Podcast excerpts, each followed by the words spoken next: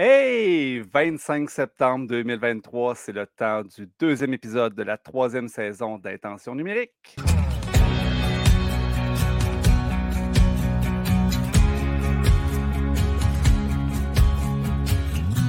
Bienvenue à Intention numérique.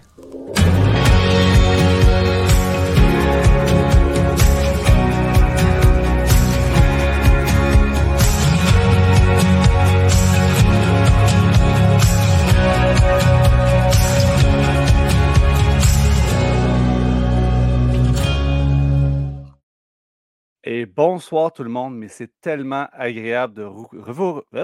C'est donc bien agréable de vous retrouver encore une fois ce soir. On a un super bel épisode pour vous. Aujourd'hui, on veut parler de la formation initiale des enseignants ainsi que des incontournables numériques de cette formation initiale. Avant d'accueillir mes collaborateurs et notre invité spécial ce soir. Euh, je vous présente notre commanditaire. Donc, l'ACOPS est fier commanditaire du podcast Intention numérique. C'est eux qui nous aident à vous propulser ce beau balado sur toutes vos plateformes en maintenant Facebook, LinkedIn et YouTube. Donc, ACOP, c'est l'Association québécoise des utilisateurs d'outils technologiques à des fins pédagogiques et sociales, qui tiendra son 42e colloque du 28, 26 euh, au 28 mars 2024. Mais l'ACOP, ce n'est pas seulement un colloque, c'est aussi des ateliers et des webinaires en ligne qui sont exclusifs pour euh, les membres ACOPS. Plus d'informations au acops.qc.ca. Donc, sans attendre, on n'accueille mes collaborateurs, les dames d'abord, en commençant par Madame Marie-Hélène Demers. bonsoir, Marie-Hélène. Bonsoir, Sylvain. Bonsoir, tout le monde. Alors, heureuse de vous retrouver euh, pour une deuxième émission de cette troisième saison.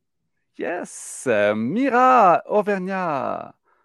Salut tout le monde. Bonsoir. J'espère que tout le monde va bien à la maison. Salut Mira. Merci d'être là. Mathieu Mercier. Salut tout le monde, je suis content d'être avec vous pour ce deuxième épisode. Yes, et notre invité spécial, vous le connaissez peut-être, peut-être le, le, découvrez-vous ce soir, je départ ce soir, Gabriel Dumouchel. Bonsoir Gabriel. Bonjour, bonjour Gabriel Dumouchel, ravi d'être avec vous. Bonsoir Gabriel. Gabriel, on t'a certainement vu passer sur un réseau social pas très loin de chez nous. Tu fais quoi dans la vie, Gabriel? Pourquoi est-ce qu'on t'a invité ce soir? Ah, c'est une excellente question. Donc, je suis professeur en technologie éducative à l'Université du Québec à Chicoutimi. Donc, euh, ça fait plusieurs années que je travaille dans le domaine des technologies éducatives. Puis c'est ça, j'étais autrefois très présent sur les médias sociaux, un petit peu moins maintenant. Donc, euh, ma personnalité, c'est Rock Laplace, un petit surnom que je me suis donné. Puis quand je donne mes cours en formation initiale à l'université, donc je porte vraiment ces lunettes-là et je les mets comme une cravate ici, comme ça. Donc, toujours, toujours. Si vous me voyez euh, se promener dans le campus, j'ai toujours ces lunettes-là quand je vais enseigner. C'est un signe. Donc, un gars qui connaît les technologies éducatives, qui est ancré dans la formation initiale, je viens de perdre mon éclairage, euh, et on va avoir une belle discussion ce soir par rapport à ce sujet. Donc, on se rappelle nos sujets ce soir, la formation initiale des enseignants et les essentiels numériques de la formation initiale. Donc, d'entrée de jeu, je vous demanderai, gang, euh, on parlait de notre formation initiale, nous quatre, Gabriel, reste là, on va jaser un peu. comment vous l'avez vécu, votre formation initiale à l'université? On, a quand même un beau panel avec des âges différents, disons-le comme ça. Euh, je pense que je suis le plus vieux.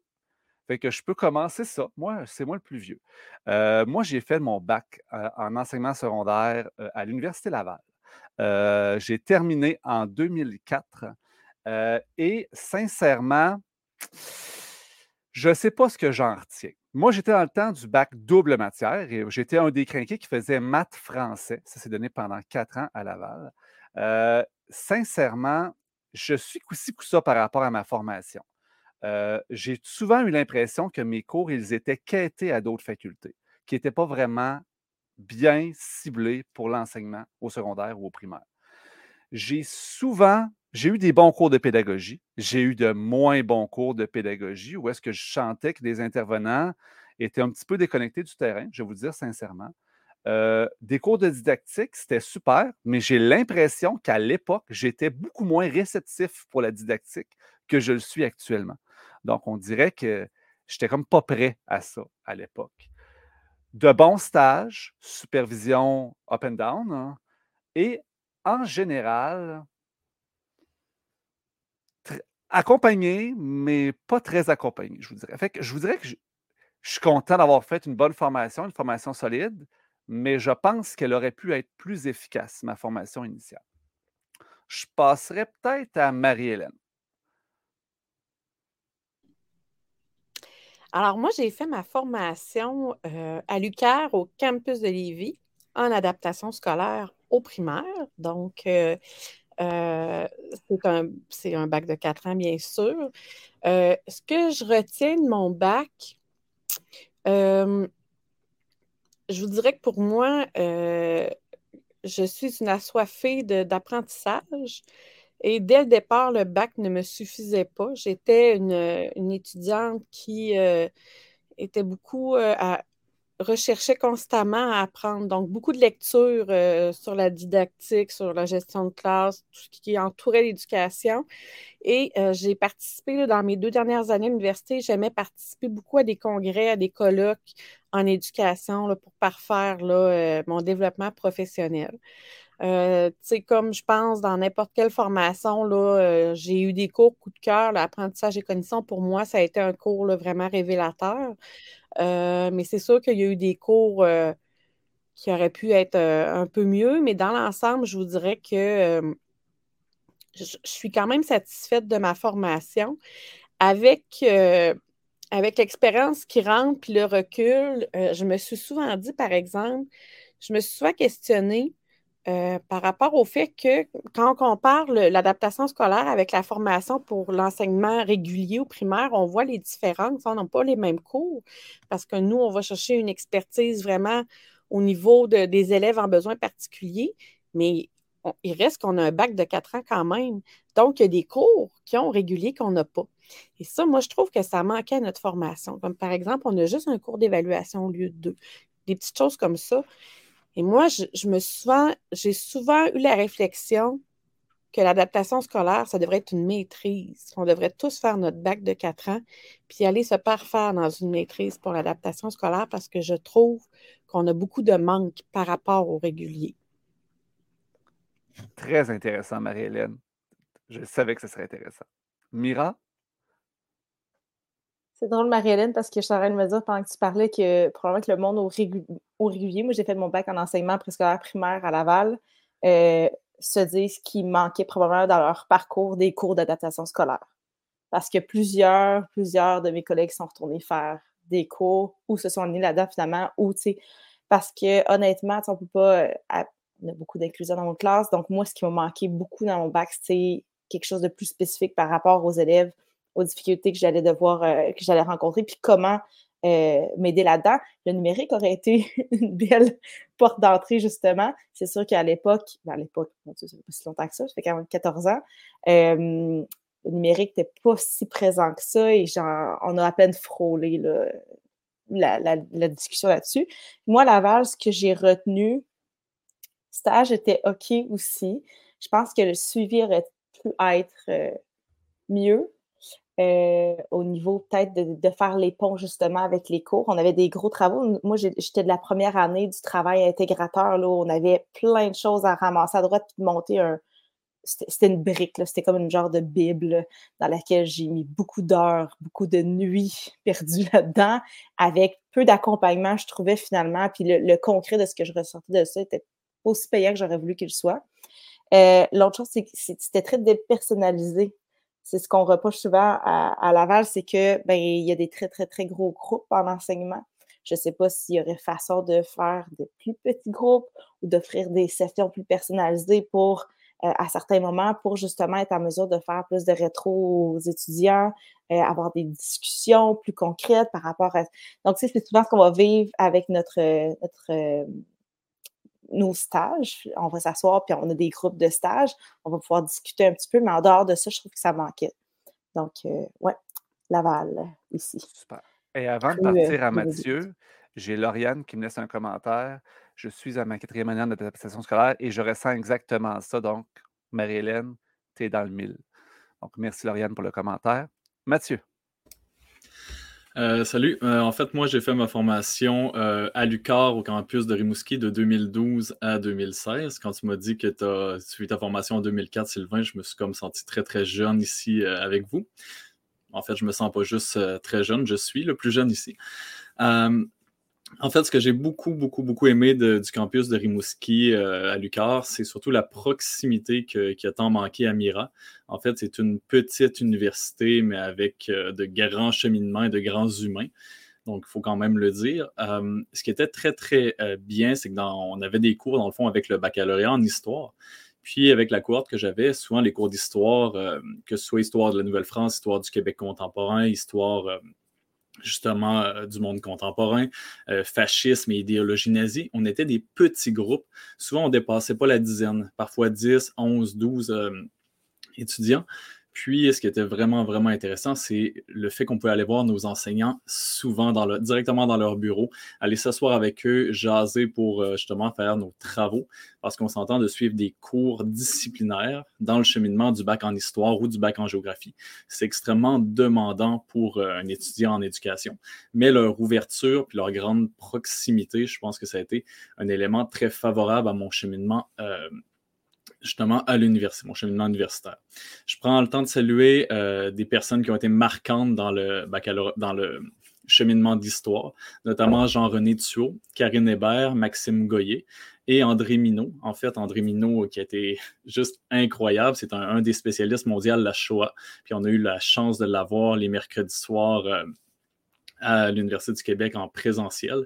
Donc, euh, vraiment, ça a été toute une très, très belle expérience.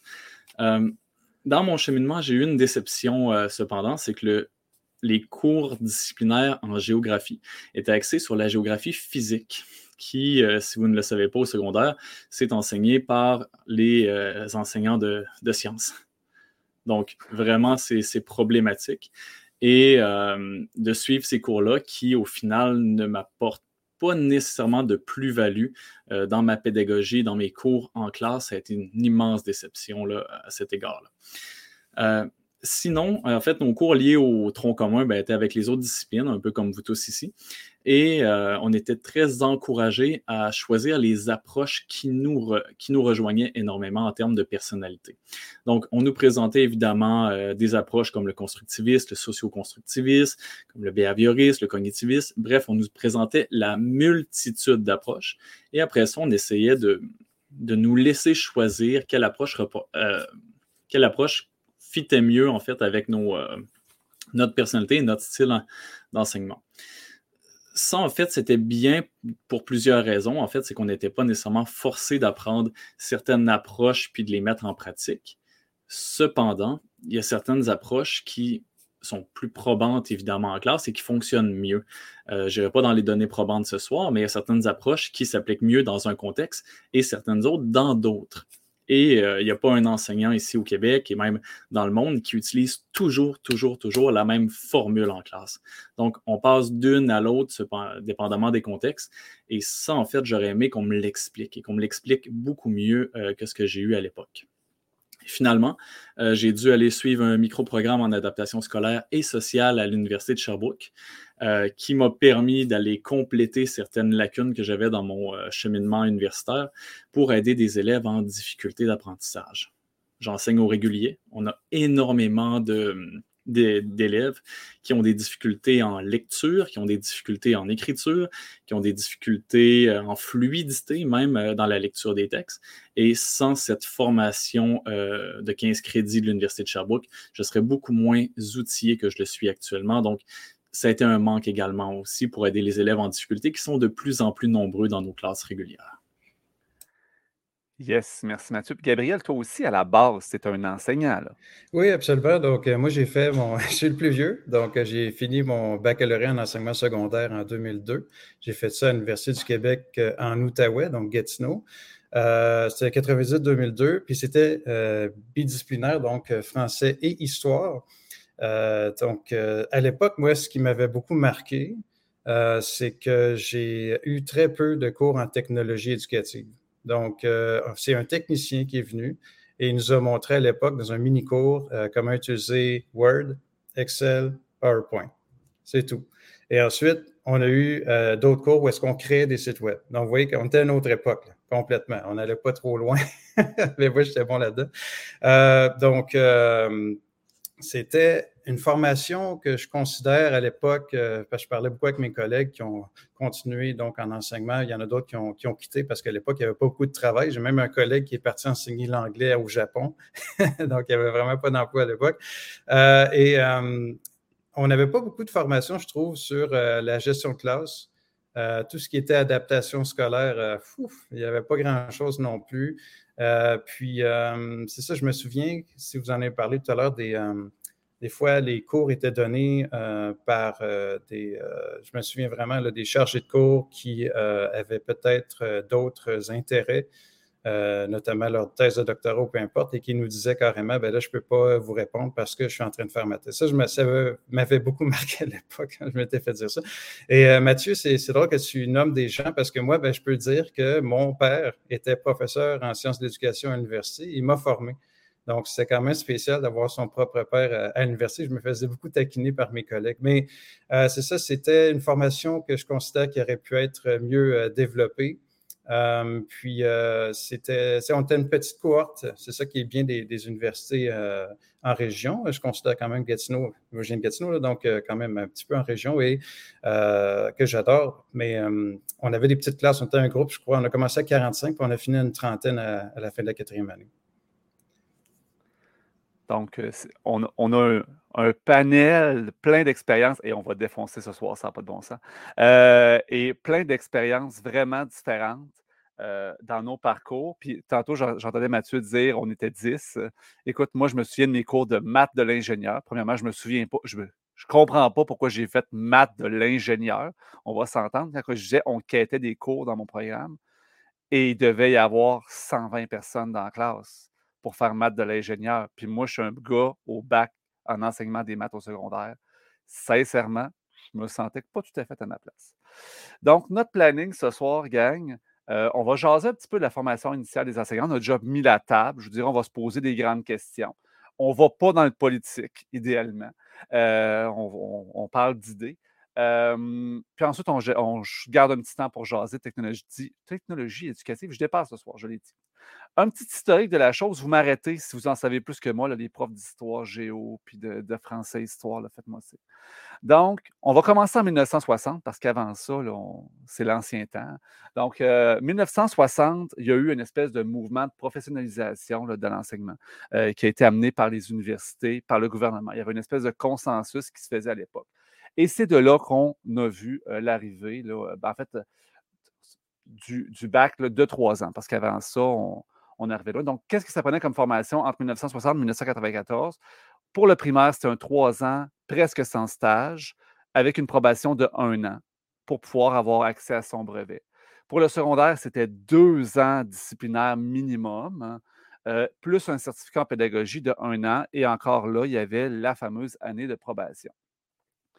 Euh, donc, ça, c'était tout avec euh, le, rapport parent, je présume. on, a ouvert les polyvalentes, on a garoché le monde dans les écoles, puis on s'est rendu compte que finalement, on avait peut-être des difficultés avec nos enseignants. Les résultats n'étaient pas au rendez-vous. On voulait avoir plus des plus hauts taux de diplomation et on s'est dit que ça passerait par plus de formation de nos enseignants. Là, je ris un petit peu dans ma barbe. Euh, et c'est là qu'on est arrivé avec le bac de 4 ans et la disparition assez rapide du certificat en pédagogie. Donc, le bac de 4 ans est devenu la voie d'entrée pour l'enseignement. Si je dis des faussetés, vous m'arrêtez en passant. je ne suis pas un prof d'histoire. J'ai fait mes recherches pendant deux heures. Donc, fin du certificat en pédagogie, il y avait une volonté vraiment de personnaliser l'enseignement. Et euh, ce que je disais dans un texte qui était dans la presse, je pense, euh, en fin de semaine, on ne voulait plus, par exemple, des historiens qui enseignent, on voulait des enseignants, par exemple, d'histoire. Donc, on avait un switch à ce niveau-là. et vers là, on, était toujours dans des bacs qui étaient multidisciplinaires. Hein. Gabriel, toi, tu as fait français géo, français histoire. Euh, voilà, français histoire. Mathieu, tu as fait. Toi, tu es, récent, Mathieu. Toi, tu as fait. On va dire deux matières pareilles, c'est histoire puis géo. C'est deux matières différentes. C'est le même champ, en fait. C'est le champ le même champ. Moi, j'ai fait, moi, j'ai fait maths français. Il y avait histoire, euh, éthique et culture religieuse. Euh, il y avait tous ces champs-là, bien entendu, science. J'avais le choix, moi, entre, par exemple, prendre bio, euh, bio et physique, ou bio et chimie, ou faire maths bio ou maths physique. On avait des mix and match bizarres de même qui se faisaient avec le bac de 4 ans. Et là, depuis, je vous dirais 2000 environ, on est sur les bacs d'une discipline ou d'un champ en particulier. De là, je, me pose des questions.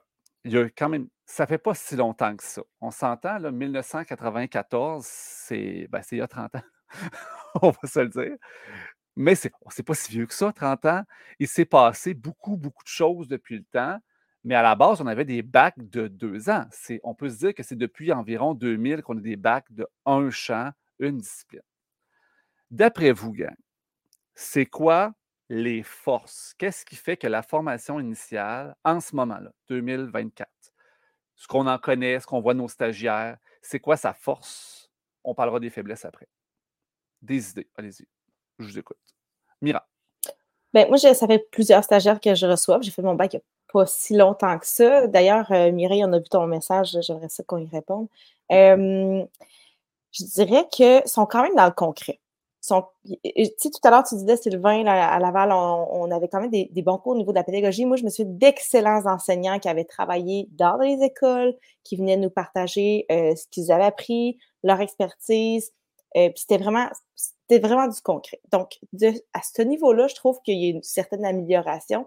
Euh, au niveau de la didactique, même chose. Il faut comme l'avoir vécu pour être en mesure de mieux l'appliquer puis de comprendre par quel chemin tu veux me faire passer. Cependant, j'ai l'impression qu'il y a encore une grande majorité des gens qui vont en enseignement. Puis là, je ne suis pas sûre que c'est vraiment le chemin qu'on veut emprunter, mais bon, c'est la réflexion que j'ai quand même. Il y a beaucoup de gens qui vont en enseignement avec une vision de ce que c'est enseigner qui est très, très, très différente de ce que ça va être en réalité.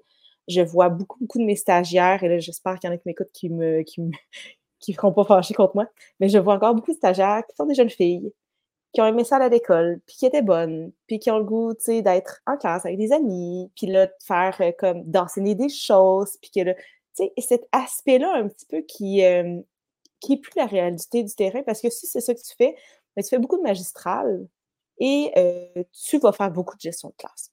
Donc, il y a, il y a comme tout cet aspect-là, je trouve, qui est encore très, très présent. Puis je ne sais pas si c'est parce que c'est, mal présenté dans les cours ou bien que on ne fait pas assez de pont entre les stages puis l'université, donc de, concrétiser tout ça.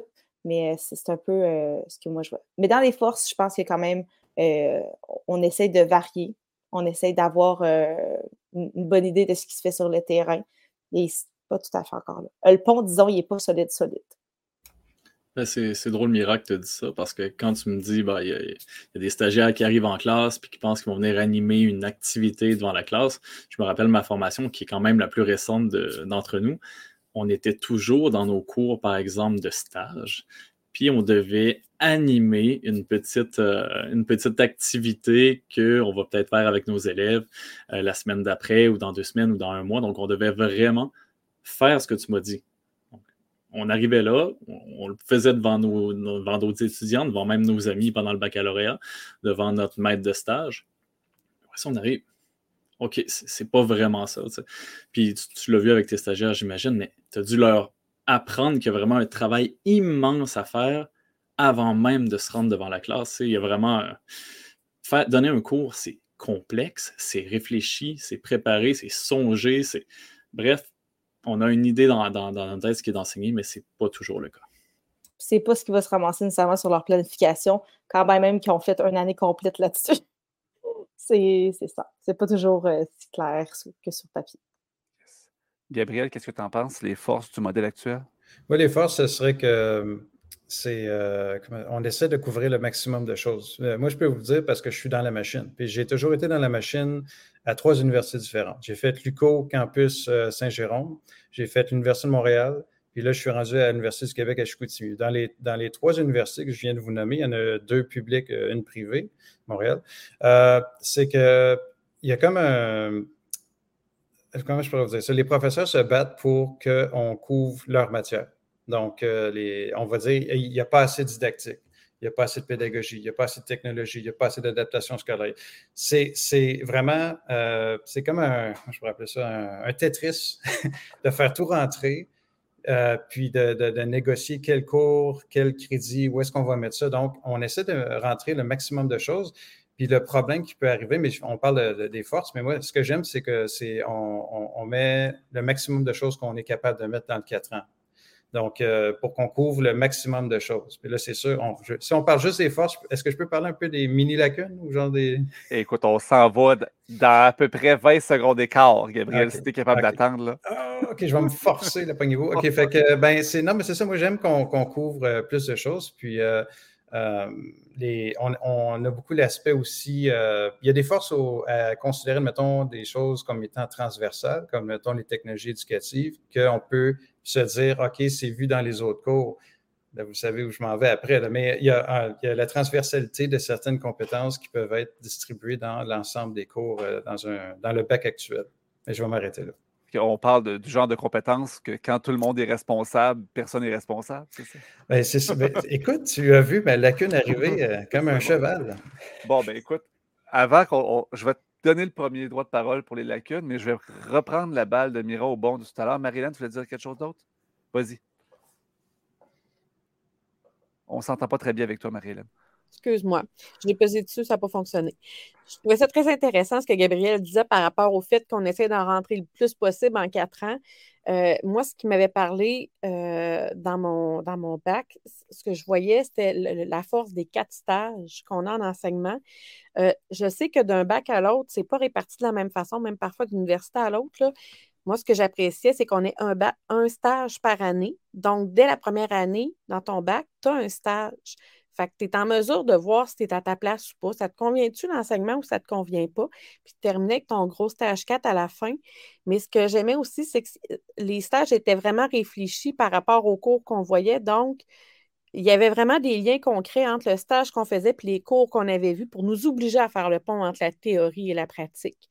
Et euh, comme Gabriel le disait aussi, de, euh, il, y a des, concepts qui appartiennent à plusieurs cours en même temps, mais en même temps, ça permet de faire le pont et de dire que euh, ta notion que tu vois est pas importante dans ce cours-là, puis après ça, tu la mets de côté. Elle va te servir tout au long de ta pratique parce qu'à un moment donné, tout ça, c'est systémique, là, ce que tu apprends. je veux juste rajouter que moi, quand j'ai fait mon bac, n'oubliez pas, je suis le plus vieux, donc stage 1, là, c'est très différent que ce que moi j'ai connu en 98, où est-ce qu'on allait vraiment faire de l'observation et maintenant il y a une prise en charge. Donc, euh, les gens qui allaient euh, faire leur stage 1 pouvaient se dire Ah, ça peut être pour moi, mais ils étaient juste comme des observateurs.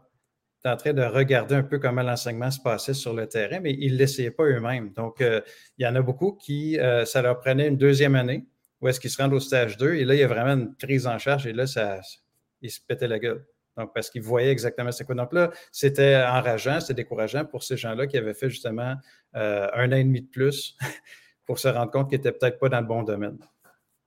Donc, ça, c'est une force des stages 1 maintenant. Je trouve que ça, permet de vraiment voir exactement euh, à quoi s'attendre quand on va en enseignement. Puis aussi le fait que les stages, on voit en stage une réalité qu'on ne nous enseigne pas dans les universités.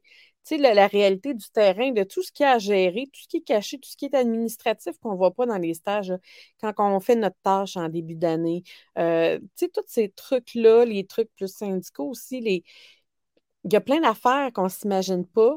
Puis je trouve que euh, les stages sont enrichissants pour ça. Moi, je me souviens que je n'ai pas vu ça dans mes stages, mais que j'ai le souci avec mes stagiaires de travailler ça parce que j'aurais aimé ça, comprendre certaines choses avant mieux comprendre le système, comment il fonctionne, mieux comprendre euh, tout ce qui est caché en arrière et tout ça.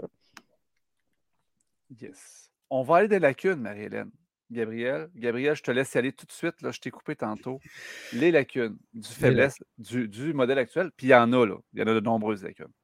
Euh, faiblesse du modèle, ben écoute, euh, en ce moment, Bon, euh, où est-ce qu'on pourrait commencer? Ben, admettons, je vais vous parler de mon, ma situation. OK? Non, non, mais c'est parce que tout, tout système éducatif a ses lacunes. Euh, on ne se cachera pas, là, absolument tout peut avoir des problématiques. Donc, euh, moi, admettons, je suis professeur en technologie éducative. Donc, je suis en ce moment en train de donner des cours au baccalauréat en enseignement, en éducation préscolaire, enseignement primaire, excusez-moi, à l'Université du Québec à Chicoutimi.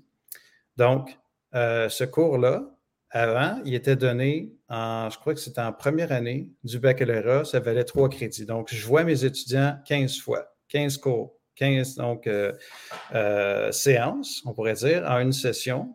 Ça veut dire 45 heures de cours en personne ou à le hybride ou peu importe, mais c'est 45 heures. Mais là, je l'ai première année du baccalauréat, technologie. Qu'est-ce que vous pensez qui se passe trois ans plus tard? Les technologies, ah, ça ne bouge plus. Hein? Je veux dire, un acétate, ça reste un acétate. Hein? Donc, vous comprenez que c'est en train d'avancer et l'étudiant n'a plus d'autres cours. Mais moi, qu'est-ce qui s'est passé à l'Université de Chicoutimi? Donc, ils ont transformé ce cours-là de trois crédits en un crédit chacun. Donc, première année, je les ai à l'automne, première année. Je les ai en ce moment là. Je les ai aussi à l'hiver de, euh, de, la première année. Donc, dans un an, ils ont six, euh, excusez-moi, ils ont deux crédits. Et ensuite, je les vois à la deuxième année, deuxième session, à l'hiver. Donc, c'est juste en deux années, on a réussi à distribuer ça. Au secondaire, dans le bac en enseignement secondaire, ils ont distribué ça de façon différente. Mais il faut comprendre que la logique, c'est que moi, je peux juste avoir trois crédits à donner euh, à des, futurs enseignants, peu importe qu'ils soient au secondaire, au primaire, en formation professionnelle, c'est trois crédits seulement. Donc, pour moi, ben, c'est parce que, comme je vous l'ai dit, c'est qu'on considère que c'est un cours ou une compétence qui est transversale. Donc, dans les autres cours, ça devrait être vu, ça devrait être intégré. Mais c'est quand même laissé au libre arbitre des profs et des chargés de cours, qu'est-ce qu'ils vont décider d'intégrer comme euh, compétences numériques dans leur cours. Donc, moi, je, moi, je trouve que c'est un petit peu euh, une lacune dans ce cas-ci, des, puis, puis c'est pas tout seul. De ce que je vous dis là, il y a des universités au Québec qui ont euh, enlevé le cours euh, obligatoire de technologie éducative dans les baccalauréats en enseignement. On ne les aime pas, eux autres. Là. Je nomme personne, mais je le sais. Puis il y en a d'autres qui ont justement. Euh, j'avais fait une autre université où est-ce que j'ai travaillé et c'était le, cours de technologie éducative était vu à la troisième année. Donc, trois crédits à la troisième année. Et là, on me disait, ben monsieur, comment ça se fait qu'on apprend ça maintenant? Admettons, je leur montrais comment euh, partager un, document Word en ligne pour collaborer à plusieurs. Ils ne savaient pas comment faire ça en troisième année de bac.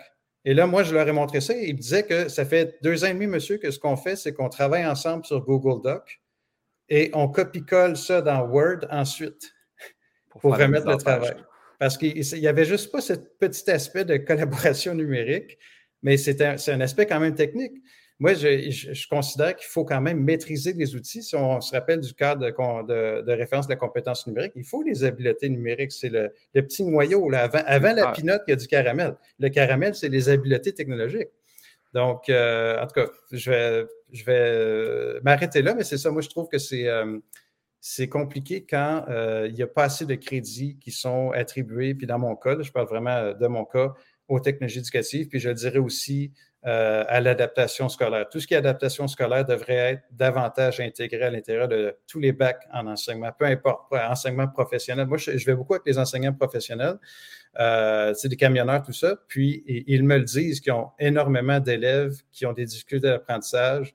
Et euh, ce serait important d'avoir euh, l'adaptation scolaire, de savoir comment, notamment les aides technologiques, mais je vais m'arrêter là. Je vois un, commentaire de Mireille Duchesne. Écoute, tu étais pile dessus. On avait le commentaire de Mireille tout à l'heure qui nous a écrit un commentaire. Mireille est une de mes amies du secondaire en passant. Salut Mireille. Euh, elle nous demande comment expliquer qu'il y a de plus en plus d'enfants avec des besoins particuliers. Comment, enseignant, avez-vous des cours ou des formations supplémentaires pour pouvoir faire face à cette nouvelle réalité? Et d'emblée, je te dirais, Mireille, énorme on n'en a pas plus de formation. Et même à la limite, on en a moins. Je veux dire, c'est comme il faut se former sur le tas. Est-ce que vous avez d'autres informations à donner par rapport à ça? On va y aller avec Marie-Hélène, parce que Marie-Hélène est notre experte. Ben, en fait, je vous dirais que c'est certain qu'en adaptation scolaire, on a des cours spécifiques pour les élèves qui ont des besoins particuliers. Donc, des cours spécifiques pour les élèves en déficience, d'autres pour les comportements. On a des cours qui abordent les difficultés d'apprentissage, c'est certain. Par contre, vous voyez, les enfants autistes, les enfants qui ont un trouble, un trouble du spectre de l'autisme, je n'ai jamais eu aucune formation pendant euh, ma formation. Euh, c'était peu abordé, c'était peu connu. Euh, j'ai vraiment euh, appris. Euh, maintenant, je, enseigne dans une classe avec des élèves autistes, donc j'ai appris en, intégrant ma classe finalement. Mais oui, on a des cours mais je vous dirais que les cours ne sont. Ça couvre pas tout, mais tu sais, on, nous offre aussi dans la formation continue des formations qui viennent nous appuyer là-dedans. Mais je pense qu'au régulier, c'est beaucoup ce que j'entends de mes collègues qu'il y a très peu de choses là, pour, pour les élèves euh, qui ont des difficultés là, euh, au niveau scolaire. Pourquoi on a plus d'élèves qui ont des besoins particuliers qu'avant? C'est une super bonne question. J'étais en train de répondre à Mireille là, dans Facebook pendant que vous jasiez. Je n'ai pas fini de lui écrire. C'est vraiment une bonne question que moi aussi je me pose. Je n'ai pas de réponse précise à donner pourquoi on en a plus? Une de mes hypothèses que j'ai personnellement, c'est qu'on est probablement mieux outillé que dans le passé pour diagnostiquer, euh, puis, de euh, cibler ces enfants-là, les diagnostiquer plus tôt aussi. Euh, mais pour le reste, je pense que c'est une question que beaucoup se posent, mais pour laquelle on n'a pas encore de réponse actuellement. Je pense que tout un, une question au niveau de la société aussi, des changements de société, comment on éduque nos enfants. Il y a tout ça aussi à voir. mais euh, c'est certain que c'est préoccupant. Merci. Et Mathieu, je pense que tu euh, voulais lever la main pour nous parler de ça aussi. Oui, en fait, c'est qu'on est dans un, dans un quand même un changement de paradigme euh, à l'école. C'est-à-dire qu'il y a quelques années, il y avait beaucoup moins de collaboration qu'il y a actuellement. Et je vous dirais que dans les écoles aujourd'hui, euh, il y a des équipes qui se mettent en place. J'ai quasiment des bunkers euh, de professionnels euh, de, l'éducation, de direction, de TES, d'enseignants qui se réunissent souvent pour trouver des solutions pour aider les jeunes qui vivent des difficultés à la fois académiques et comportementales. Donc, de, collaborer, de tenter de d'identifier les mesures qui fonctionne en classe auprès de ces élèves-là, c'est de mieux en mieux, surtout dans des classes régulières qui intègrent de plus en plus d'élèves, euh, parfois issus justement des groupes d'adaptation scolaire. Donc, on les amène, on tente de les tirer vers le haut. Et pour vous donner un exemple, à l'école où je suis actuellement, ben, il y a souvent des TES qui viennent dans ma classe au régulier, qui viennent supporter euh, mon enseignement, qui, qui gèrent des petits problèmes ici et là, des petits bobos qui apparaissent, alors que moi, je me concentre sur les apprentissages, je me concentre sur l'aide aux élèves. J'ai également une enseignante de français qui vient deux fois aux neuf jours dans des classes d'histoire, ce qui est euh, complètement nouveau chez nous aussi. Elle vient supporter lorsque je travaille, par exemple, des documents iconographiques, des documents textuels et même certaines iconographies il y a vraiment un changement de paradigme dans les écoles et on doit travailler en collaboration pour le bénéfice de ces élèves-là. Donc, on est vraiment plus euh, seul chez nous. Il faut ouvrir notre porte, il faut accueillir, il faut discuter avec des collègues et ça permet justement, oui, de s'entraider. C'est sûr qu'on ne se forme pas nécessairement, on manque un petit peu de temps, bien évidemment, mais ça permet justement de pallier certaines difficultés de ces élèves. Yes. Par rapport aux élèves en difficulté, mais on n'est pas assez outillé. Mathieu, tu es allé chercher une formation complémentaire. Marie-Hélène, tu nous disais, moi, il me manquait des cours du régulier. Mira aussi, as ressenti le besoin. Moi, dans mes premières années en enseignement, sincèrement, là, au bout d'un mois, je me suis rendu compte que certains élèves n'étaient pas arrogants, qui étaient Asperger. je veux dire, à un moment donné, je n'étais pas outillé en tant qu'enseignant dans mes premières années, puis on découvre sur le tas, effectivement, parce que ça ne rentre pas, on ne peut pas faire le tour. Puis tu sais, quand tu ne le vis pas, est-ce que tu es vraiment réceptif? Même si tu me nommeras toutes les caractéristiques d'un jeune qui a le trouble du spectre de l'autisme, que ces caractéristiques-là, est-ce que je vais vraiment être réceptif en deuxième année de bac? Pour tout colliger ça puis tout l'intégrer tant que tu ne l'as pas vécu? Moi, je me le demande. J'aurais envie de vous le. Marie-Hélène, je t'entends pas. tu vas-tu être en mesure aussi de tout retenir ça pour quand tu vas arriver sur le plancher des vaches puis côtoyer des élèves autistes puis te souvenir de tout ce que tu as appris. Tu sais, c'est tellement complexe. C'est sûr qu'à un moment donné, on vient à chacun se développer des, champs d'expertise où on est. Là. Yes. C'est effectivement. J'aurais envie de vous en nommer quelques-unes en vrac, histoire qu'on aille un, peu rapidement. Euh, on s'est noté, hein, quand même, on s'est préparé. Les stages non rémunérés, je pense sincèrement que c'est une grosse lacune. OK, on va se le nommer euh, tout simplement parce que faire un stage en enseignement, c'est pas un sideline. Tu ne peux pas travailler en même temps. Fait que nécessairement, ça bloque des gens de faire la formation. Quand tu es jeune, jeune, c'est correct, mais quand tu fais un retour aux études, c'est juste non. Tu ne peux pas faire vivre ta famille en même temps. Fait on ne passera pas trop de temps là-dessus. D'ailleurs, il y a plusieurs CSS qui, à l'époque, là, je pense qu'ils font moins, empêchent les stagiaires de faire de la suppléance aussi. Donc, ce qui les empêche d'une certaine façon de subvenir aux besoins de leur famille ou de payer leur loyer, etc. Donc, ça, ça peut être des problèmes aussi.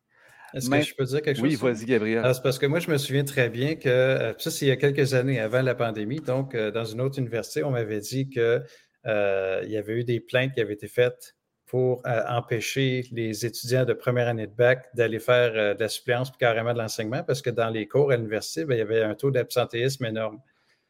Donc, ça aussi, ça peut jouer parce que dans le fond, ils ne viennent même pas aux cours. Ils ne font pas les cours. Et, ça, c'est vraiment problématique parce que c'est ça, c'est qu'il y a tellement de possibilités d'emploi immédiat, mais en même temps, ils ne sont pas formés. Ils s'en vont, euh, comment dire, euh, ils s'en vont au front, mais on ne sait pas trop qu'est-ce qui va se passer par la suite. Donc, ils colmatent les brèches. Mais moi, j'ai vu ça euh, dans certaines universités qu'on on demandait au, centre de services scolaires de pas. C'est pas interdiction comme ça, c'est juste, s'il vous plaît, faites attention parce que sinon les étudiants ne seront pas vraiment formés.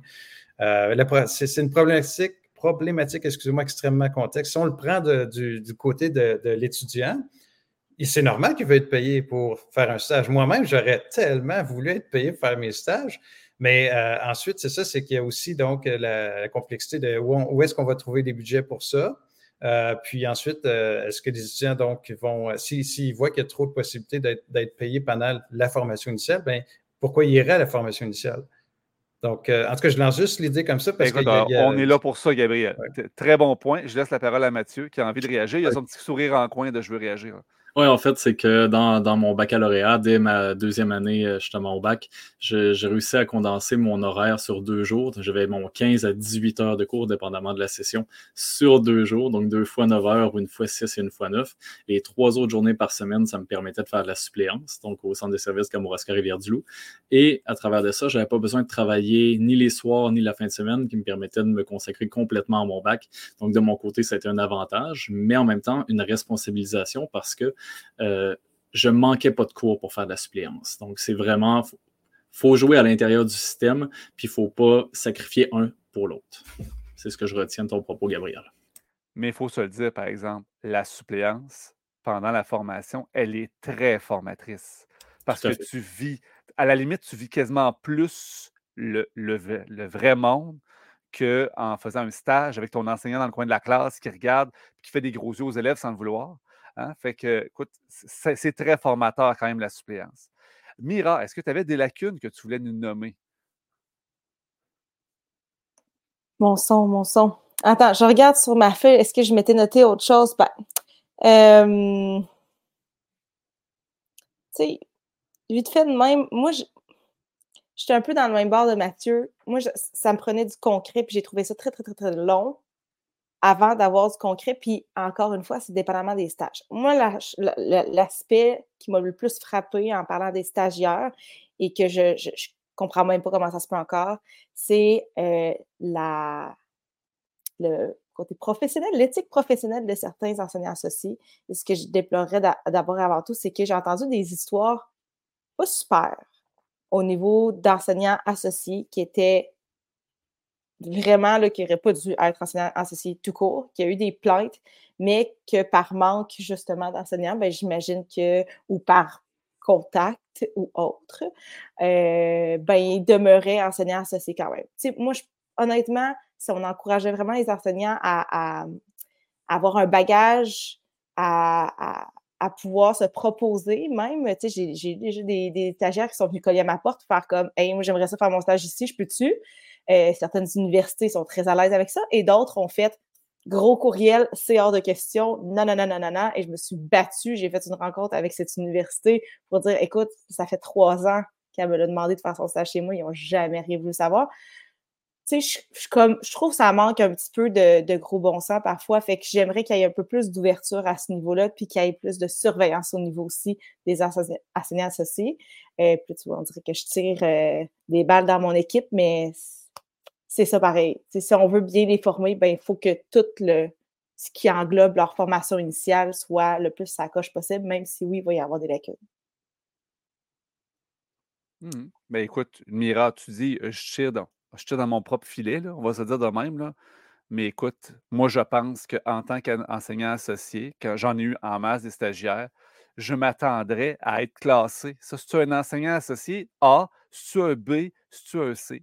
on, on, le veut nécessairement ou c'est juste si on est mal pris, à la limite, comprends-tu? Parce que... Ben, ça peut être ça. Puis j'ai déjà répondu un questionnaire euh, disant OK, moi, je travaille avec quoi généralement de façon pédagogique?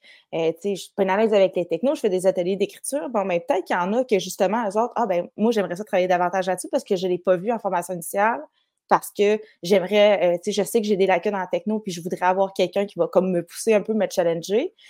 Il y a ça, là, que je, qui, est vraiment manquant à plusieurs endroits, puis qui pourrait être très intéressant, puis d'offrir que d'offrir aux, futurs profs de faire un peu de démarche, par comme, ben moi, j'ai entendu parler de tel prof, moi, j'aimerais ça aller voir un tel parce que c'est l'attente d'un de mes amis.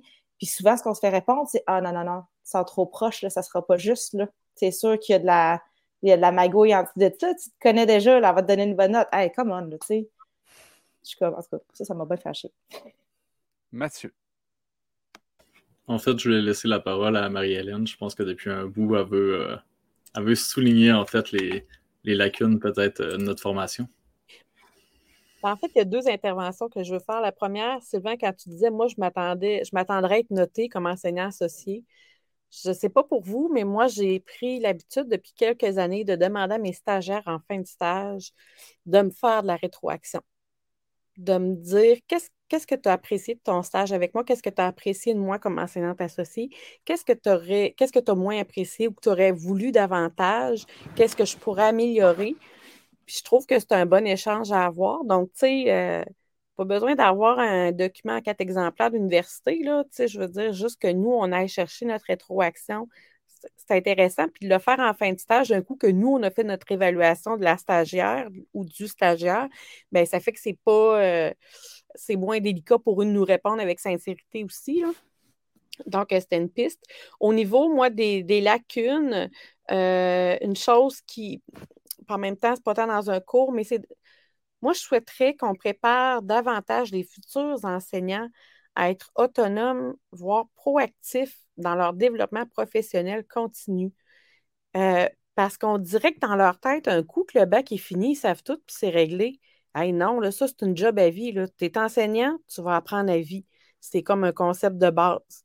Puis comment tu fais pour continuer d'apprendre de façon constante quand tu es enseignant? C'est quoi les ressources? Qu'est-ce qu'il y a à ta disposition? Et quand je, leur en parle, ils tombent des nues. C'est important de dire comment toi, tu peux poursuivre ça puis ça enrichit aussi ton bac pendant que tu es aux études. Donc, euh, ça, je pense que c'est quelque chose qui, qui, serait gagnant de, d'intégrer au bac. Puis, tu sais, c'est niaiseux, mais c'est à travers les discours du quotidien des profs, des chargés de cours qu'on fait ça. Là, ça ne prend pas un cours de plus, mais crime, c'est important de les sensibiliser à ce niveau-là. Voilà. Amen, Marie-Hélène. Développement continu, ne serait-ce que d'être capable de comprendre des résultats d'une recherche en éducation. Est-ce qu'on est vraiment outillé pour ça ou on l'apprend sur le tas par la suite ou avec des formations connexes? Gabriel, je pense que ça va être le genre d'intervention qui t'allume un peu. Euh, oui, je ne sais pas si Mathieu, tu veux que je commence par répondre à ta question ou je continue? Oh, poursuis, poursuis sur Marie-Hélène, je reviendrai après. OK, parfait. Donc, euh, OK, développement professionnel continu, moi, je suis, euh, je suis chanceux parce que je suis en technologie éducative, puis ça va de soi sais, je veux dire, moi, je leur donne dans mon cours, euh, dans les derniers, je parle tout le temps de campus récit, les auto-formations, euh, toute la documentation, les communautés de pratique informelles comme les groupes, les groupes d'enseignants sur Facebook, euh, les enseignants influenceurs. Moi, je lance ça, Sylvain. Hum, donc, Mira, Marie-Hélène, Mathieu. Donc, je vous considère comme des enseignants influenceurs parce que vous utilisez les médias sociaux pour justement montrer comment ça se passe dans les écoles. Euh, vous partagez des ressources, vous faites réfléchir les euh, futurs enseignants, les enseignants sur le terrain et vous encouragez des, euh, des, personnes étudiantes au cégep en ce moment à vouloir devenir enseignants. Ah, c'est ça l'école. Moi, je leur montre toujours, admettons, je vous donne un exemple. Mira, peut-être tu connais Marie.com. Donc, euh, Marie.com qui présente euh, sa classe dans des vidéos sur YouTube. Moi, j'adore montrer ça, des exemples, leur dire, regardez, vous avez une fenêtre que moi, quand j'ai fait mon baccalauréat 98-2002 avec l'Internet qui était vraiment minable, euh, il n'y avait pas de médias sociaux. Hein, il n'y a pas YouTube. YouTube, c'est 2006. Donc, on ne pouvait pas facilement partager notre quotidien de professionnel. Windows 95, Mathieu, absolument. Donc, euh, c'était une époque où on ne savait pas ce qui se passait dans les classes, sauf quand on allait faire de la suppléance ou qu'on allait euh, faire des stages ou qu'on se perdait dans une école par hasard. Donc, euh, sinon, on n'y allait pas. Hein, on écoutait Virginie. Hein, ça, c'était la blague. Ah, Virginie, c'est comme ça que ça se passe en enseignement. Ah, oh, bon Dieu. Donc, on rien, c'était de la boule et de la shit. Donc, moi, ce que je fais, c'est que je leur, donne vraiment euh, un plan euh, de, de, formation, comment dire, euh, personnalisé. Donc, voici où est-ce que vous allez chercher de la documentation. Puis là, je leur donne plein de revues scientifiques. Je leur donne où est-ce qu'il y a des réseaux professionnels euh, euh, formels et informels, les, communautés de pratique. Euh, je leur présente donc les auto-formations, les colloques. On parle de la COPS. Bonjour la COPS. Donc, la COPS, tout ça. Donc, je leur, montre tout ce qui existe tout de suite pendant un cours de première année du bac. oui, exactement, dans le colloque qui s'en vient bientôt. Et, et j'aime ça leur montrer ça, mais moi, c'est facile parce que c'est des technologies éducatives. Et je leur dis, vous n'avez juste pas le choix de vous mettre à jour. Je suis désolé. Puis moi, une de mes bonnes blagues que j'aime dire, c'est que quand j'arrive en, en, classe, puis je mets ça, je dis, je mets mes lunettes de travail, je leur dis, n'oubliez pas une chose, vous avez choisi l'enseignement et automatiquement, vous êtes démodé. Tout de suite. Tout de suite démodé. Vous n'avez pas les référents de vos élèves qui sont en ce moment au top du cool. Tout ce qui est cool sur les médias sociaux, tout ça, vous, vous êtes zéro cool, rien du tout. OK? Donc, moi, je suis, j'assume totalement que je suis démodé. J'ai aucun problème avec ça. Mais, mais c'est juste l'idée de se mettre à jour, de continuer de s'intéresser à ce qui se passe. Moi, je leur présente, admettons, euh, juste les, oui, les enseignants influenceurs, mais je leur montre aussi les enfants influenceurs qui sont sur les médias sociaux pour qu'ils sachent qu'est-ce que leurs élèves adorent sur TikTok et tout ça, qu'est-ce qu'ils regardent. Et ensuite, il y a toute la logique de la pensée critique à la consommation, la gestion du temps d'écran, toutes ces choses-là. Donc, tu sais, j'intègre ça, mais je, je, veux leur montrer que euh, il faut, faut, aller dans le réel, mais rouler avec le réel. Toujours aller plus loin, puis se, mettre, en, mettre à jour. Euh, ben, moi, je leur dis, tous les récits, c'est fantastique. Et avec les enseignants influenceurs et tout ça. Donc, euh, ben, c'est ça que je voulais donner comme piste de développement professionnel continu parce que je ne considère pas que c'est exactement ça qui est fait dans l'ensemble de, tous les cours didactiques, pédagogie, etc. Donc, on dirait qu'il n'y a pas cette logique-là qui est intégrée parce que ce n'est pas des technologies éducatives. Il n'y a pas tout d'un coup, l'adaptation scolaire ne va pas évoluer tout d'un coup. Là, c'est pas, euh, ça n'évolue pas aussi vite que les technologies.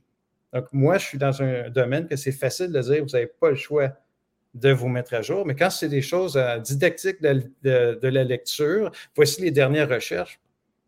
C'est pas sexy, déjà, et c'est pas dans la logique d'un usager qu'on est sur les. Euh, je fais ça, un jour, on fera même plus ça, là, donc il n'y aura plus de clavier, puis juste parler, puis c'est déjà le cas. Oui, exactement, Miron. Ah, je crois que je vais avoir A. Oh, j'ai A. Donc, euh, je vais m'arrêter là. Yes. Je prendrai une dernière question de la part de Mathieu sur les lacunes, parce que là, ça, le temps passe vite, puis on a deux sujets.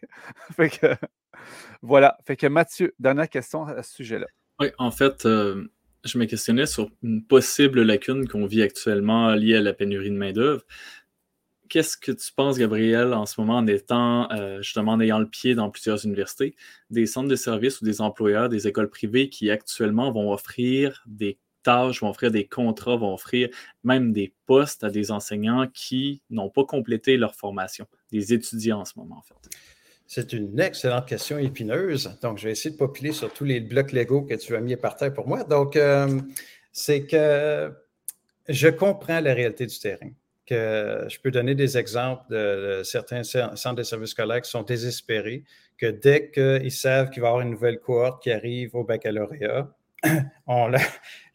ils communiquent à l'université, ils disent Donnez-nous la liste de tous les étudiants tout de suite, s'il vous plaît. On n'a personne sur nos listes de suppléance, on n'a rien. On n'a rien du tout au secours. Donc, c'est, la, situation est dramatique à ce point-là. Euh, il y a des endroits que, bon, c'est un peu, euh, on va mettre quelqu'un qui a euh, terminé son secondaire ou peu importe pour aller dans une classe pour jusqu'à quelque chose. J'ai entendu des, endroits où est-ce qu'ils mettent tous les élèves dans un gymnase pour être capable de tout gérer, pour, parce qu'il faut que c'est plus facile à gérer que dans deux locaux. Mais c'est des situations problématiques. Donc, je comprends qu'il faut, faut qu'on passe peut-être parfois par de tels contrats, mais euh, si on peut glisser vers les solutions, c'est qu'il y a aussi donc des, euh, projets pilotes et des façons de faire qui commencent à changer. Et là, tout à l'heure, Mathieu, tu parlais que tu avais fait ton baccalauréat en condensant tous tes cours en deux jours. C'est ça, j'ai compris? Oui, j'ai réussi à mettre mes cours 15 ou 18 heures de cours le lundi, mercredi. Je faisais de la suppléance le mardi, jeudi, vendredi. Donc, écoute, Mathieu, euh, peut-être que mon université, l'Université du Québec à Chicoutimi, que je présente maintenant le logo à, ce moment-ci, alors, euh, ils ont au campus de Sept-Îles et euh, aussi à Saint-Félicien, dans le lac Saint-Jean, fait une formation travail-études. Donc, c'est-à-dire que justement, les cours sont condensés en deux journées et les résultats sont engagés pour de vrai dans, un, dans une école. Donc, euh, c'est, on est en train de mettre ça en place, comme je vous dis, à Sept-Îles, ben, c'est une situation, tu sais, la, la Côte-Nord, tout ça, et euh, euh, Lac-Saint-Jean où est-ce qu'il y a beaucoup, on manque beaucoup d'enseignants dans les écoles. Donc, euh, cette situation-là fait en sorte que les élèves peuvent avoir euh, donc une formation payante pendant qu'ils sont là et euh, on va condenser tous les cours en deux jours et peut-être juste une soirée. donc, puis ça va être un mix de cours en personne puis aussi en mode hybride ou à distance. Donc, déjà, ça commence à être mis en place. Mais là, je vous parle de l'UCAC, bien sûr, parce que moi, je suis UCACien, mais je sais qu'il y a d'autres euh, systèmes qui sont, on essaie de, des nouvelles formules pour condenser. Parce que moi, je pense que c'est mieux de condenser que de diminuer le nombre de cours, puis de diminuer ce qui est appris, puis ensuite, ben, ces, ces, euh, futurs enseignants-là vont être pris à courir sur un tapis roulant pour rattraper ce qu'ils n'ont pas vu dans leur formation initiale. Merci, Gabriel. Et là, on ouvre la porte toute grande. En tout cas, moi, j'ai eu des, commentaires de, personnes dans les universités récemment qui me disaient, c'est par rapport à la question de Mathieu, nous, on a des, personnes qui étaient au bac et qui se sont juste pas présentées cette année, qui ont dit, ben, je suis désolé, on manque de personnes dans les classes, je m'en vais enseigner cette année. Donc, euh, tu sais, à dernière minute, là, on laisse tomber, je m'en vais enseigner, qui étaient en première, deuxième, troisième, quatrième année de bac. Puis ils ont décidé de prendre une sabbatique. Donc, en ce moment, on crée des problèmes en raison de la pénurie dans les classes parce qu'on est trop en besoin. Puis oui, il va falloir être innovant. Donc, j'aime entendre qu'il y a des façons innovantes de penser. On va quand même prendre quelques instants pour parler de la possibilité qui a été évoquée dans les dernières semaines de ramener la formation, le bac, à trois ans. Je pense qu'on s'entend tous ici que trois ans pur et dur, on arrête cela. Ce n'est pas une bonne idée pour personne. OK? Je pense qu'on va évacuer ce bout-là. Un bac en enseignement ne se fait pas en trois ans. Voilà, j'ai statué ça. On n'en parle pas, gang.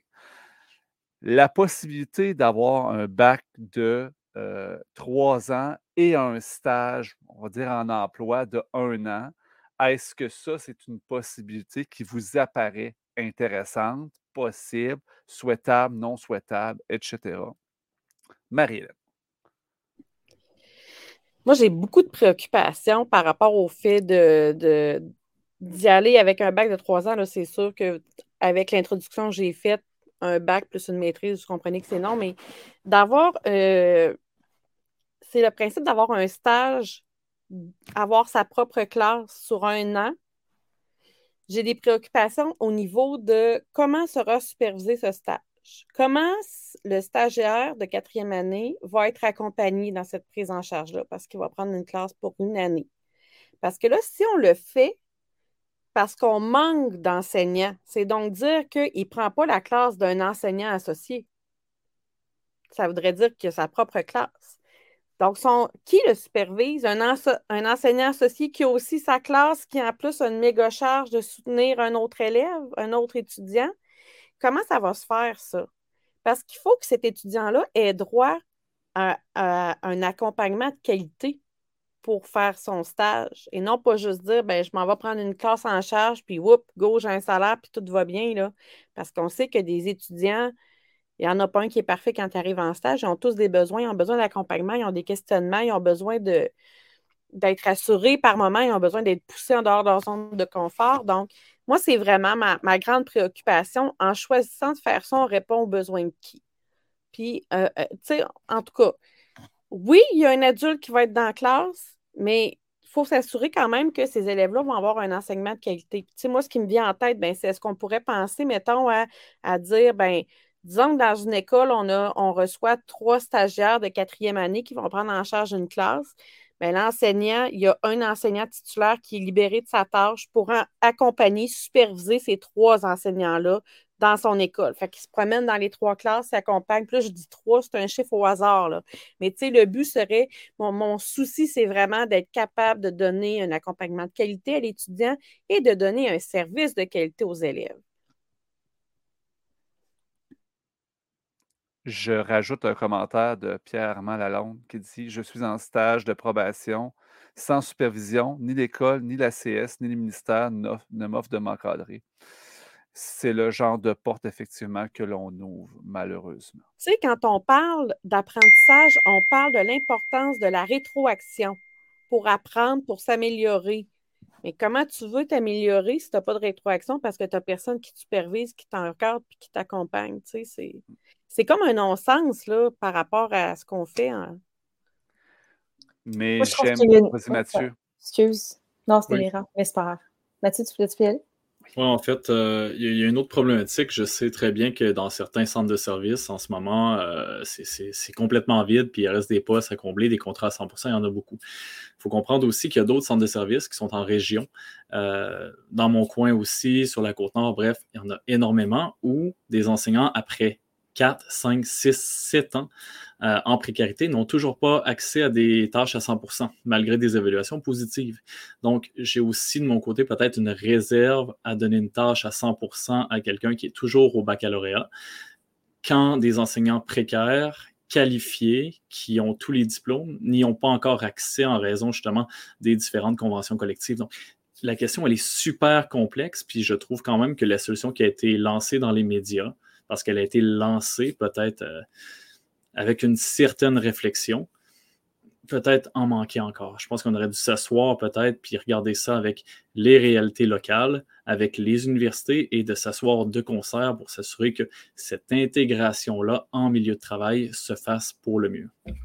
Ça me fait beaucoup penser à il y a quelques années. ma mère était infirmière, puis c'était un peu le, même combat. Il a manqué beaucoup de monde. Puis les jeunes infirmières qui sont arrivées sur le terrain, bien, il y avait des droits, des, les bonus, il avait le droit de choisir de ne pas faire de chiffre de nuit, il avait le droit de. Alors que ben, ceux qui étaient là depuis belle lurette, déjà, eux, écopaient encore une fois de mauvaises conditions de travail parce qu'il fallait faire de la place, il fallait qu'on aille plus de monde. Donc, c'est ça qu'il faut faire attention, si on en parle beaucoup. C'est beau de vouloir avoir plus de gens en enseignement, il faut toujours bien garder ceux qu'on a déjà ici. Moi, j'aurais aimé ça rajouter dans les, euh, améliorations possibles deux, choses bien, bien basiques, je trouve, mais qui, euh, je pense, m'ont plu, m'ont aidé dans mon, dans mon cheminement. Euh, un, plus d'enseignants de terrain dans l'université. Invitez-nous, s'il vous plaît. Tu sais, Gabriel, tu dis les, enseignants influenceurs, c'est un peu funky comme terme, mais j'adore ça. je me sens pas importante. mais je trouve que les, les fois où j'ai des enseignants qui venaient me donner des cours de mathématiques, de didactique, peu importe, c'était là où je suis comme ils amenaient des travaux de leurs élèves. Là. là, on en mangeait. Puis pouvoir aller puis jaser justement de ce qu'on fait dans nos classes concrètement, c'est du bonbon, puis on coûte vraiment pas grand-chose. On s'entend, là, c'est une journée de libération. Fait que, puis la deuxième des choses que je voulais ajouter, c'est, euh, oh, je l'ai dit tout à l'heure, c'est une meilleure supervision des enseignants euh, associés. Fait peut-être justement un, partenariat. Tout à l'heure, on l'a dit, d'être capable d'être libéré comme enseignant. Parfois, ça se fait déjà. Parfois, ça peut s'arranger dans un horaire, faire comme OK, puis toi, tu vas superviser, mettons, ces trois euh, nouveaux-là dans l'école euh, pour les accompagner. Parce que si on met ça dans, le panier de la direction, c'est bien plate. Mais les nouveaux profs, ils poseront pas les mêmes questions à la direction d'école que celles qu'ils vont poser à un collègue à qui ont confiance. Donc, c'est ça. Yes, merci Mira. Je vais continuer. Puis Gabriel, je te garde pour la fin. moi, l'idée de mettre un enseignant de quatrième année à 100% dans une classe pour pallier à la pénurie, je trouve que c'est une très mauvaise idée à la base. Cependant, je vais vous avouer que ça fait quand même plusieurs années que je jase avec des collègues et le fait d'être dans une classe, de la rentrée des classes jusqu'à la fin de l'année scolaire, c'est excessivement formateur. J'en ai vu des stagiaires arriver. Vous savez comment c'est un stagiaire. Il arrive, les élèves sont donc bien fins, là, ils vivent une lune de miel. Puis là, finalement, ben, ils baissent la garde.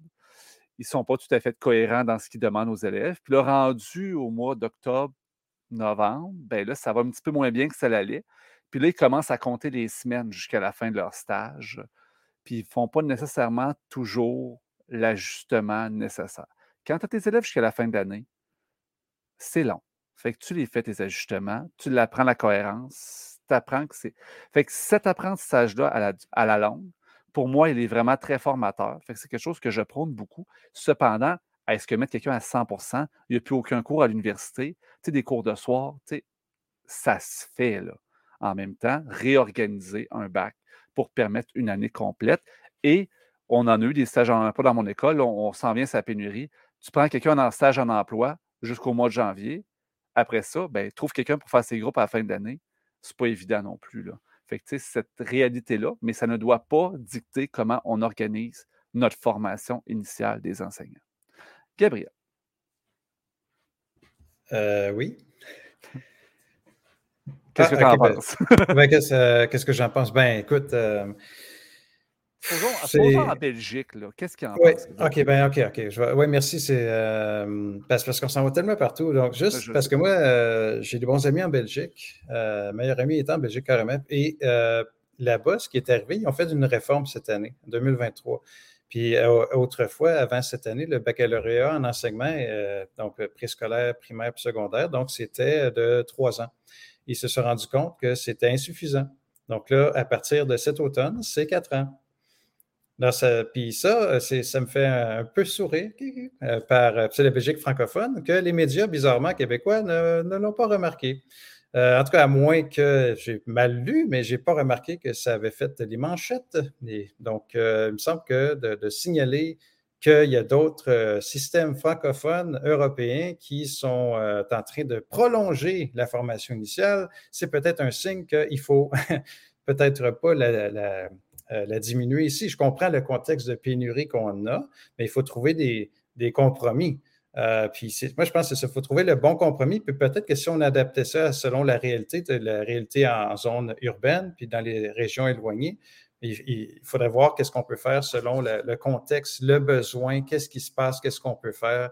Euh, ça me fait penser au co-enseignement, euh, peut-être un système de mentorat qui est plus solide ou qui n'existe même pas, je ne sais pas. Mais vous comprenez, juste trouver quelque chose euh, pour, pour améliorer donc la situation. Mais il n'y a, pas de panacée, il n'y a pas de solution miracle. il va vraiment falloir regarder des solutions adaptées à tous les contextes possibles Il faut tout mettre sur la table, puis il ne faut pas que la formation soit déficiente en raison de la pénurie parce qu'on fait juste faire perdurer le problème à ce niveau-là. Puis il faut voir des, solutions peut-être un peu plus ouvertes.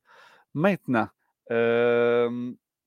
j'ai une question pour vous autres, gang. Je pense qu'on est bon pour parler des incontournables numériques quand même, de la formation initiale. C'est notre deuxième sujet. Écoutez, on, il nous reste du temps, ça fait juste une heure et dix qu'on parle.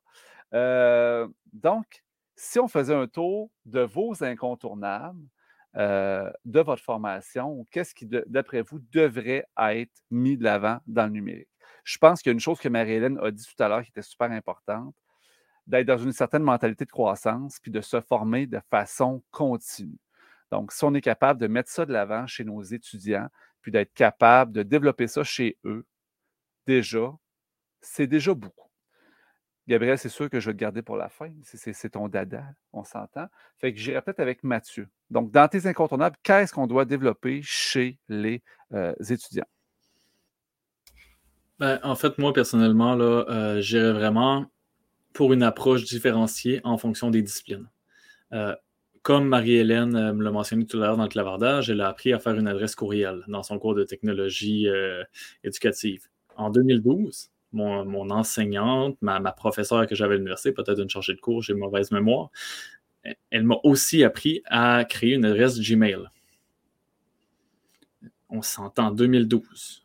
Je, honnêtement, je me pose vraiment beaucoup de questions sur la qualification que j'ai reçue. Donc, si j'étais, par exemple, euh, chargé de cours à l'université ou professeur, euh, vraiment, je mettrais l'emphase sur les ressources qui permettent aux étudiants de choisir la technologie qui répond à ses besoins éducatifs. honnêtement, on a tous des, besoins distincts. la réalité virtuelle, pour moi, est super intéressante. Elle l'est moins pour Sylvain en mathématiques. Faire des balados, par exemple, le domaine des langues, c'est incroyable. Univers social aussi. Moins, encore une fois, peut-être les mathématiques et encore là, peut-être pour expliciter certaines démarches. Mais vraiment laisser le choix aux étudiants en leur fournissant une liste de ressources d'auto-formation, les orienter. Donc, je pense que le professeur d'université, son mandat, c'est vraiment d'outiller, d'orienter, d'accompagner les étudiants, mais avec certaines bases communes qui, euh, je vais leur laisser la responsabilité de les choisir en fonction de leur réalité. Yes, merci Mathieu. J'irai voir Mira. Je pense que Mira, tu devras nous quitter avant longtemps. Je vais devoir quitter vite, vite, malheureusement. Euh, je vais chercher ma mère. Je suis pas allée la chercher à Montréal à, l'arrivée à l'aéroport. Donc, euh, euh, mais je voulais quand même vous partager quelques idées. Ben, un, selon moi, flexibilité dans l'utilisation de la technologie pour les travaux à l'université. Ça prend des modèles, ça prend des profs qui utilisent de la techno.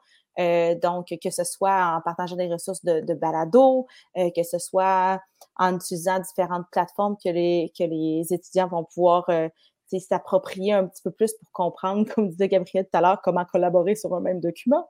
ensuite de ça, utiliser les stages de façon le plus efficiente possible pour se perfectionner de façon concrète, s'en servir pour combler justement les lacunes, créer des ponts avec l'université. Euh, fait qu'il faut que les étudiants osent parler de ça avec leurs enseignants, dire j'ai vu ça, j'ai vu ça, j'ai vu ça en classe, mon prof euh, utilise ceci, est-ce qu'on pourrait peut-être en parler au prochain cours? Est-ce qu'on pourrait inviter mon enseignant associé à en parler au prochain cours? Pourquoi pas? Euh, puis ensuite, le dernier point qui est, je, je trouve très important, j'ai adoré à ma quatrième année mon cours d'éthique professionnelle et j'espère que dans ce cours-là, on aborde le numérique. Euh, parce que à mon époque, il y a 14 ans, on parlait avec beaucoup de monde qui grinçait un peu les dents euh, de parler d'homoparentalité en classe. Hein? Fait que je vous vois faire des gros yeux en faisant, ben voyons donc, je peux pas croire. Ben oui, crois-le. Donc, ben aujourd'hui, on est rendu là. Ça, va être l'IA, ça va être euh, l'utilisation, le temps d'écran et tout ça. Il faut que tu te fasses une tête là-dessus avant d'arriver dans le, la, foire finalement. Puis que tu, saches un petit peu à quoi t'attendre, puis comment gérer ça comme il faut, ce, numérique-là, parce que c'est difficile après d'être garoché dans, dans, des milieux, puis de pas trop savoir euh, comment gérer le tout.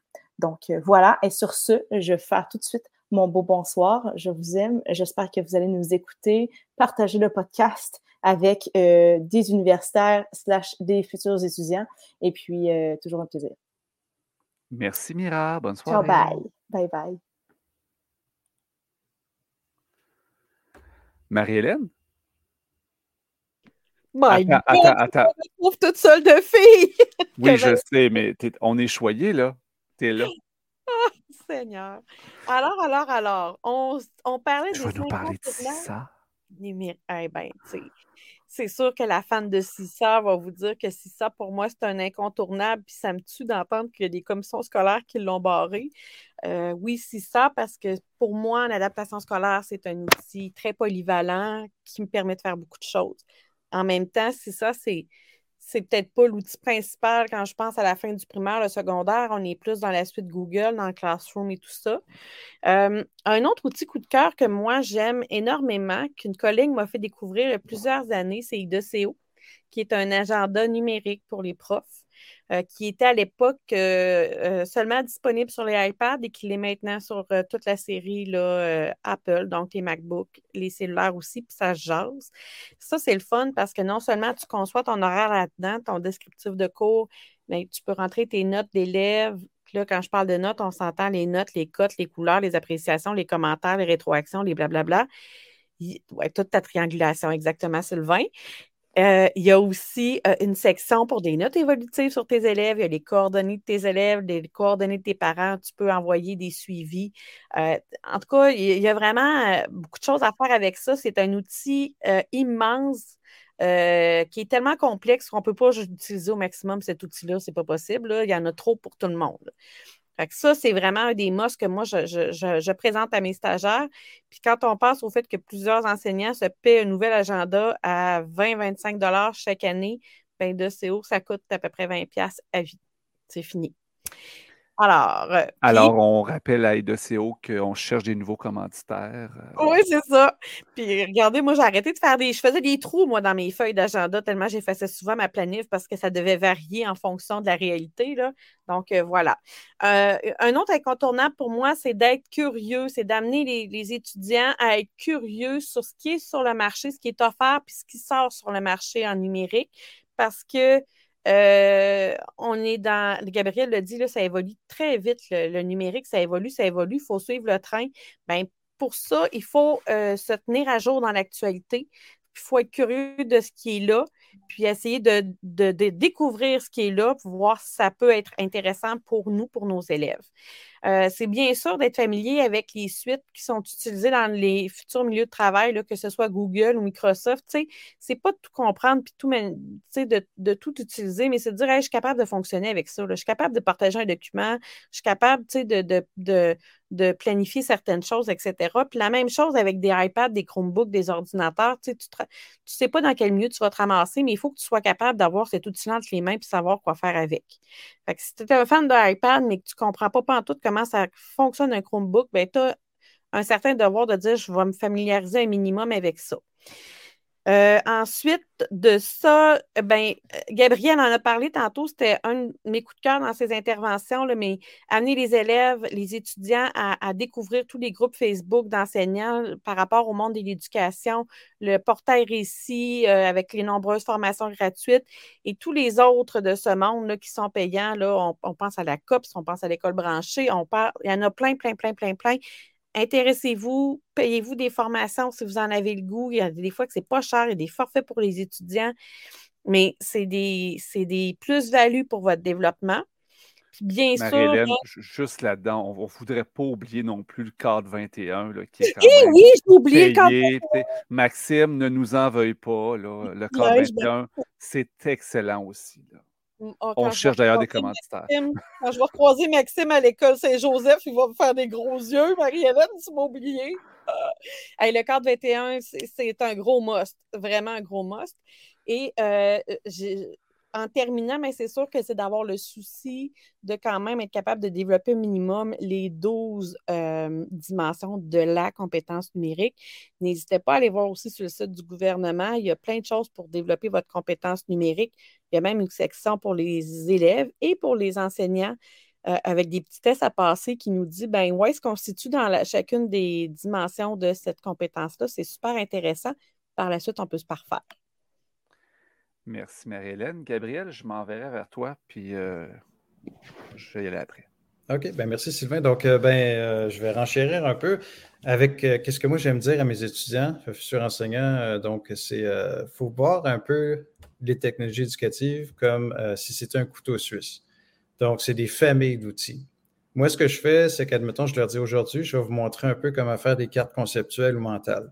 Je vais vous présenter deux ou trois outils mais je vous explique qu'il y en a plein d'autres qui fonctionnent. Il, va en exister d'autres qui n'existent pas actuellement. Il y en a qui vont faire faillite, qui vont fermer, ils vont devenir payants. Moi, je me souviens quand Padlet est devenu payant. Ah, oh, bon Dieu, ça a été la débandade totale pour ce mur euh, virtuel qui est super populaire. Donc, je leur explique vraiment l'idée de vous devez comprendre qu'il y a des familles d'outils. Donc, le traitement de texte, il y a Word, il y a Google Doc, il y en a d'autres. Il y a la même chose pour les chiffriers. Euh, je vais vous montrer comment faire du montage vidéo, mais là, il y a tout le temps des nouveaux logiciels. Euh, montage audio aussi, euh, l'infographie. En ce moment, qu'est-ce que moi je constate, c'est extrêmement populaire Canva. Canva est en train de prendre une énorme place dans les écoles. on a aussi tout ce qui est ressources éducatives numériques. Donc, moi, ce que j'aime faire actuellement, j'ai commencé ça, euh, c'est euh, de leur montrer euh, qu'il faut faire une différence entre des ressources qui ont été validées par le ministère de l'Éducation ou des maisons d'édition.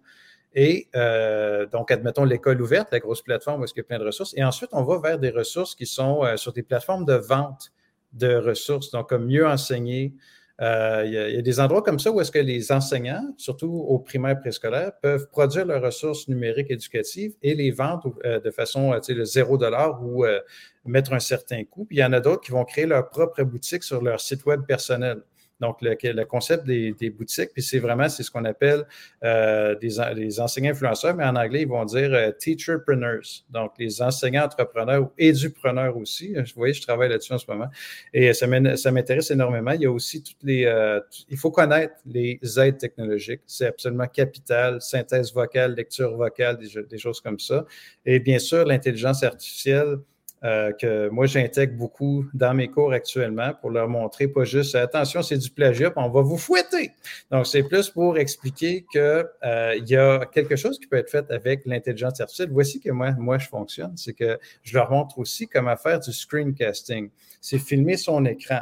Donc, on peut voir la démarche d'utilisation de l'intelligence artificielle générative. On a les traces de la démarche d'apprentissage. On a les questions qui sont posées. On a ensuite qu'est-ce que l'intelligence artificielle a donné. Et ensuite, on va, on va leur demander, vous allez retravailler le texte qui a été produit, les choses qui ont été produites par l'intelligence artificielle, et vous allez donc ensuite résumer, expliquer, argumenter, trouver des sources qui appuient ou qui contredisent qu'est-ce que l'intelligence artificielle a fait, parce qu'on sait que des fois, ça va produire de la poule shit.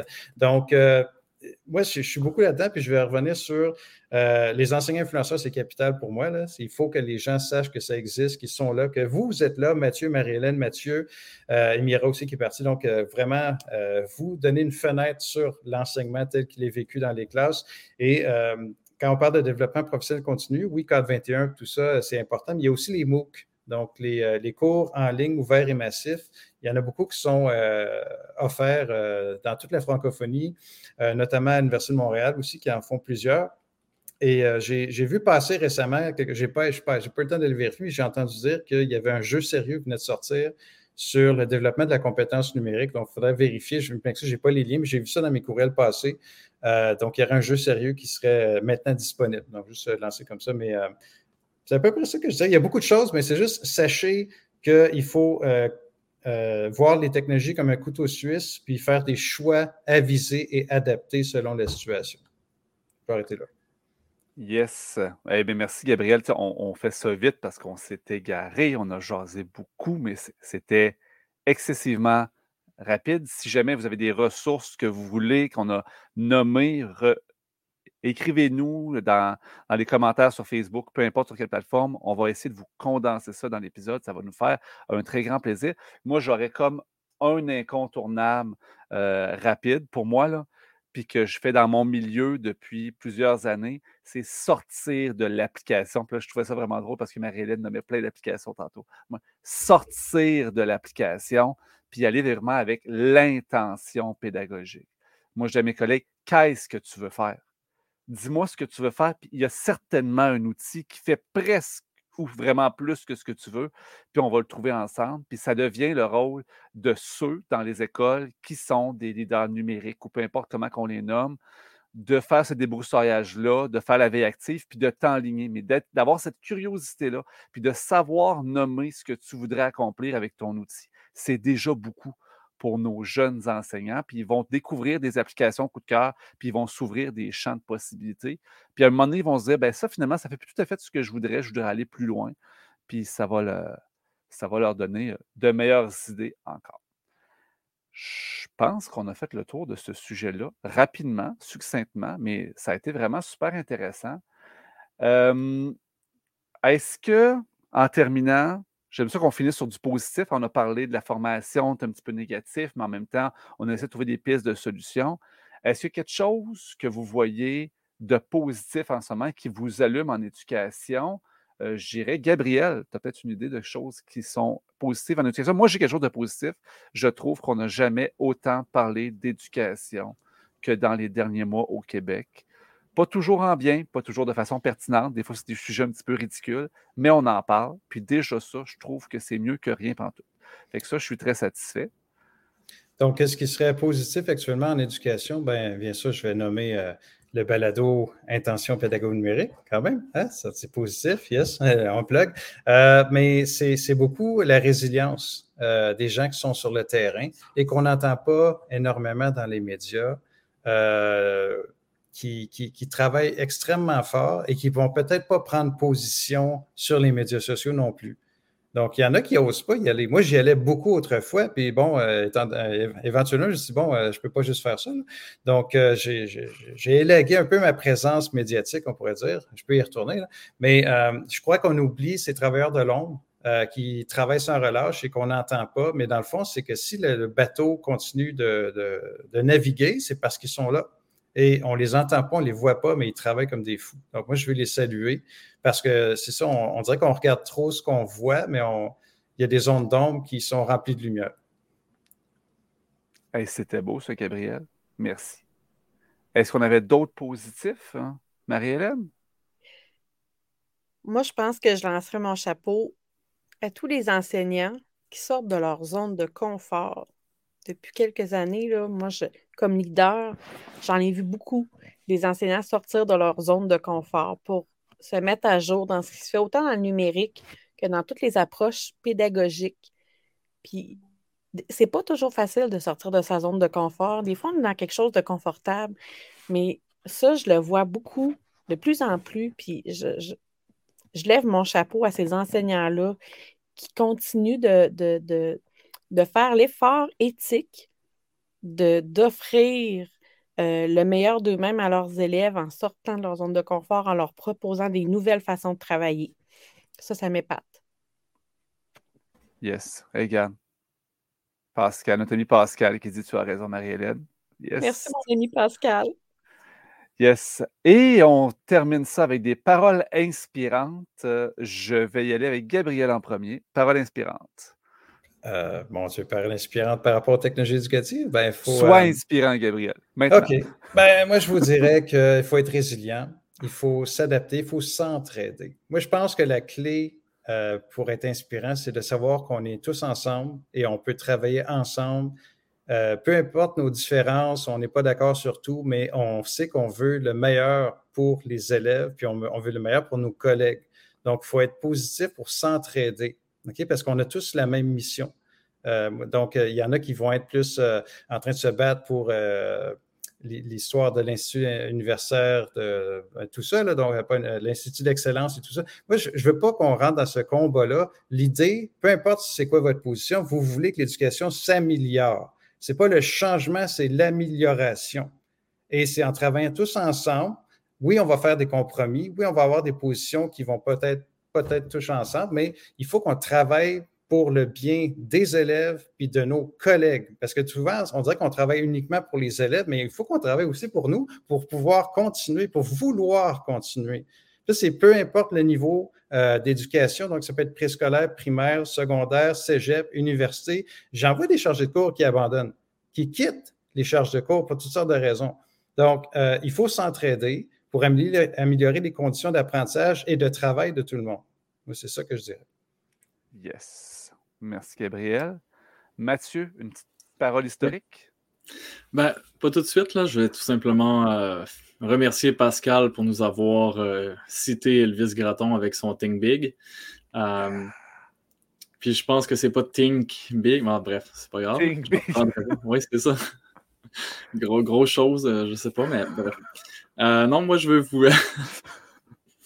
Je veux vous euh, lâcher du Gustave Flaubert ce soir en rappelant que le succès est une conséquence et non un but. Le succès n'est pas une finalité.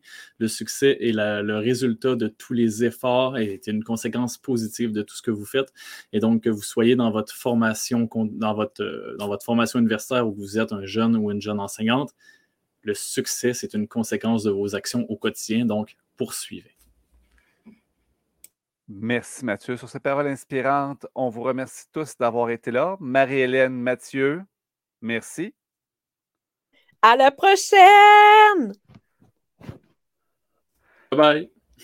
Gabriel et Rock Laplace, merci. Ah, de rien, c'était un plaisir. Puis moi, je suis prêt à venir n'importe quand. Oh yeah. Yes, euh, merci à tout le monde et on se revoit très bientôt pour un autre épisode d'Intention pédago numérique.